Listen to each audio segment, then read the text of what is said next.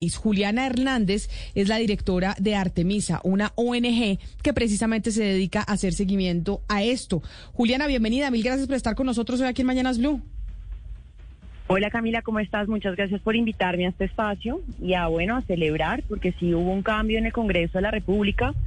No el cambio que esperábamos, por supuesto, pero sí hubo un crecimiento exponencial, por ejemplo, en el Senado, donde teníamos 25 senadoras y ahora son 31, o en la Cámara de Representantes que antes teníamos 31 y ahora son 48 más la candidatura de Aida Quicue que llega como representante de la circunscripción indígena. Entonces, si hay un crecimiento, no, no logramos el 50% todavía y estamos lejos de hacerlo, pero sí es una demostración de que presionar, de que respirarle a los partidos políticos en la nuca y decirle a la política que sin mujeres no pueden hacer política funciona ese crecimiento que no ha sancionado la Corte Constitucional se traduce en un incremento de mujeres que han llegado y no cualquier mujer llegó al poder, ¿no? Tenemos mujeres con agendas feministas, que es algo que solamente llevaba Ángela María Robledo en la última, en el último congreso y que además cuesta muchos votos en Colombia.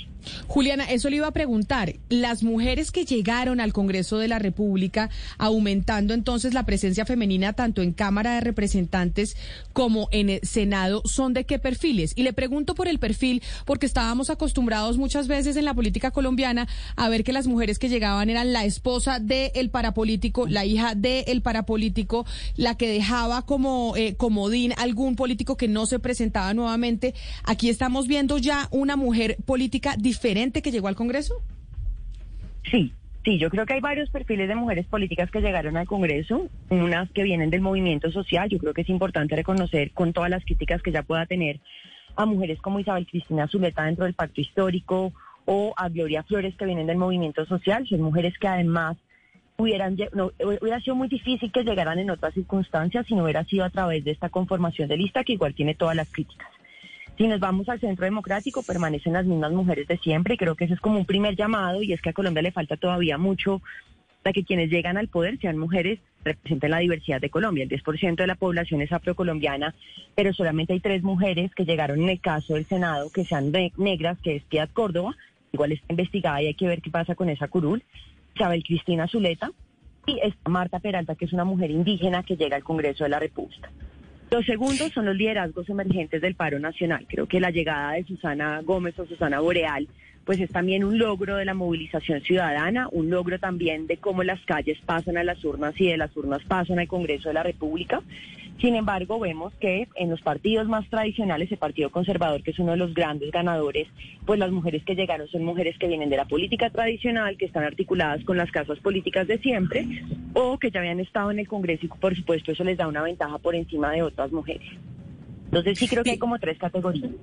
Directora, eh, dentro, directora Hernández, dentro, de este rastreo que hacen ustedes, pues los datos, no sé si usted tiene algo distinto hasta, estas, eh, este momento, es que en Senado quedarían eh, 33 mujeres entre las 107 curules y en Cámara quedarían 48 mujeres entre las 165 curules. No sé si usted tenga un dato distinto, me corrige, y le quiero preguntar, de estas mujeres, ustedes han hecho un rastreo, usted nos está hablando de los distintos tipos de agenda, pero hablemos de esa de ese de, ese, de esa sombrilla tan amplia que es el feminismo, es decir, mujeres que van a luchar para que sean más mujeres, no solamente de minorías o no solamente de ciertos grupos, sino que tengan una agenda global feminista. Bueno, eso es una pregunta muy interesante y creo que es muy importante como partir de una cosa y es que no todas las mujeres tienen por qué ser feministas y es porque cada una llega a los feminismos en un momento distinto de la vida. Unas deciden llegar y abrirse y decir que son abiertamente feministas, pero yo sí creo que en este momento tenemos la posibilidad de tener una bancada feminista como nunca la habíamos tenido antes en el Congreso de la República. Si ves, por ejemplo, a candidatas como Mafe Carrascal que hablaron y han hablado sobre el tema de despenalización del aborto, eso no hubiera pasado antes y mucho menos en campaña. María José Pizarro ha liderado eh, articulaciones de mujeres congresistas, progresistas latinoamericanas de cara a los problemas de las mujeres en América Latina a través de una plataforma que se llama Unidas.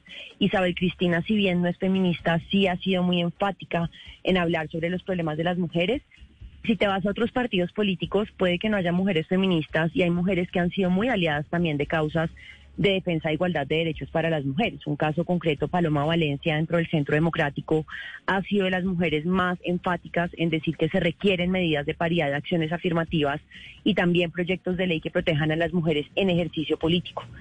No todas son feministas y creo que hay que poner mucho cuidado a las mujeres, por ejemplo, del Partido Liberal como Sara Castellanos y a las que llegaron de Colombia Justa y Libre. Miras y mira a Beatriz Ríos y Ana Paola Gudelo estas tres pueden ser mujeres que seguramente vamos a encontrar puntos en común, porque todas las mujeres que llegan al Congreso van a sufrir violencia, todas, ninguna se salva, todas se van a dar cuenta del ejercicio como corrupto, violento que es hacia ellas, pero eso no nos puede dejar de lado la alerta de que Sara Castellanos, las de Colombia Justa y Libres, que María Fernanda Cabal, se han pronunciado en contra de derechos de las mujeres y eso significa un retroceso para nosotras y más allá de un retroceso, una alerta a que tenemos que tener los ojos pendientes en el Congreso de la República que se viene ahora porque llegan mujeres también que son ultraconservadoras y que seguramente van a ser una piedra en el zapato para la consecución de derechos. En Cámara de Representantes, pues el crecimiento es enorme, nosotras todavía estamos en ese momento, en este momento analizando ¿Quiénes son las 48 candidaturas que llegan? Sin embargo, celebramos, por ejemplo, que esté ahí Aquilcue, que llegue María del Mar Pizarro, que tiene una agenda de emprendimiento y que seguramente, y hemos venido hablando con ella sobre el tema de mujeres. Mafe Carrascal también lo ha hecho. Lo tenemos también en otros partidos políticos como el Partido Verde. Caterín Miranda ha tenido reuniones con organizaciones de mujeres. Con Caterín Juinao también nos hemos reunido. Es decir, si hay una renovación, yo creo que algo que le va a pasar a todas las mujeres, y eso lo hemos visto desde que hemos trabajado en temas de incidencia política, con enfoque feminista es que a todas las van a atacar. Y en la medida en la que a todas las ataquen, y suena muy triste eso, van a comenzar a ser mucho más aliadas de las luchas contra las mujeres porque no va a ser fácil el ejercicio para ellas, porque no son mayoría, porque hasta ahora somos el 30% y porque todavía nos queda un camino gigante por recorrer que también ellas tendrán que garantizar que el artículo del Código Electoral que tipifica la violencia política les sirva a ellas para que el ejercicio político sea menos doloroso. Y eh, finalmente quiero terminar con un tema de circunscripciones frente a lo que decía Camila, es que, pues por supuesto, siguen llegando mujeres que son de clanes políticos y de casas políticas. El caso de circunscripciones y de curules de paz es un, es un, es un tema muy, muy preocupante.